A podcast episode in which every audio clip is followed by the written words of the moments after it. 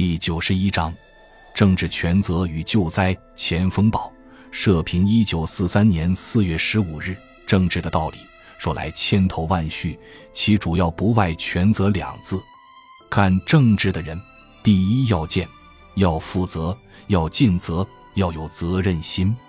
政府因时设官，每一官职都有其应负的责任，都有一定的责任。其负责的人不在某职则已。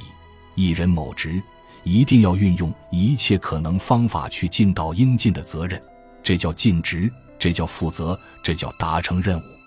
要一个官员负责尽职，有一个先决条件，就是要赋予以权，不给他足以任事的权，事事限制，处处拘束，而又要他负责尽职，就等于仅仅负其手脚而应责其跳舞，这又如何可能？有责而无权，绝难尽其责；有权而无责，势必滥用其权。滥用其权与不能尽其责，都是政治的大患。今日之县长，多半受种种拘束，权小则大，勤政者不足以有为，懈怠者正可借此敷衍了事。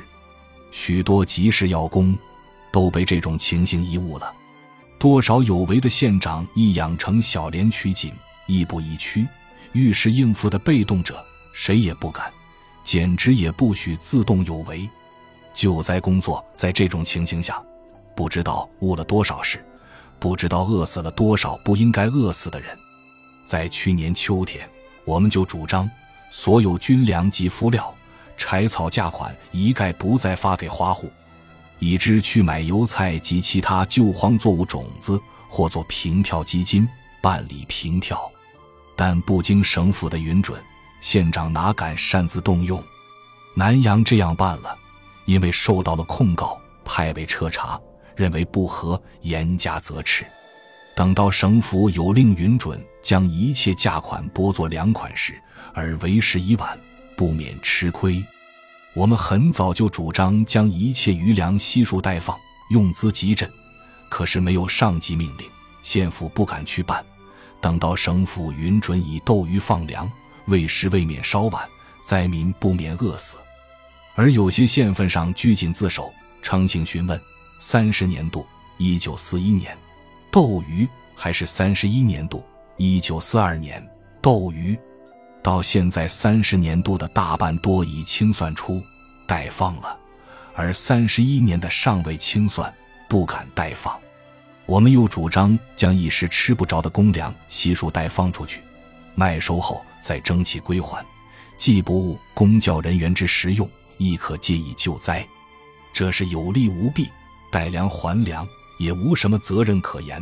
但上级没命令，县府又不敢办。斗鱼及一时用不着的公粮储备闲置不用，而看着无粮吃的灾民饿死，这又如何说理？依我们想，将来省府不久就会有命令，允准各县将一时吃不着的公粮代放，赈济灾民的。可是，在命令未下之前，县府哪敢擅自代放？有些事早办晚办，也不过是时间问题，在平时关系上小，而救灾就是救命。时间刻不容缓，缓一日即有一日的死亡，缓十日即有十日的死亡。上级命令未下，下级不敢负责。就在这种情形下，灾民不知又饿死了多少。以往的不说了，清算斗鱼、待放一时不用的公粮，必须马上速办，不能一再延迟。南阳陈县长抓着要点，把握时机，已决定将应缴的军粮。公粮从存粮中储出，下余的粮食悉数待放集镇。这一贤明处置，我们相信南阳就不致再饿死人，纵死也为数极少。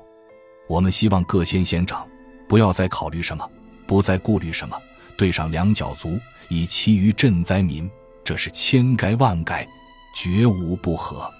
敢速办，勿再言。试想。谷仓库存着粮而使民饿死，这是如何的荒谬！倘有这种情形，按政治责任说，县长该犯了多大的罪？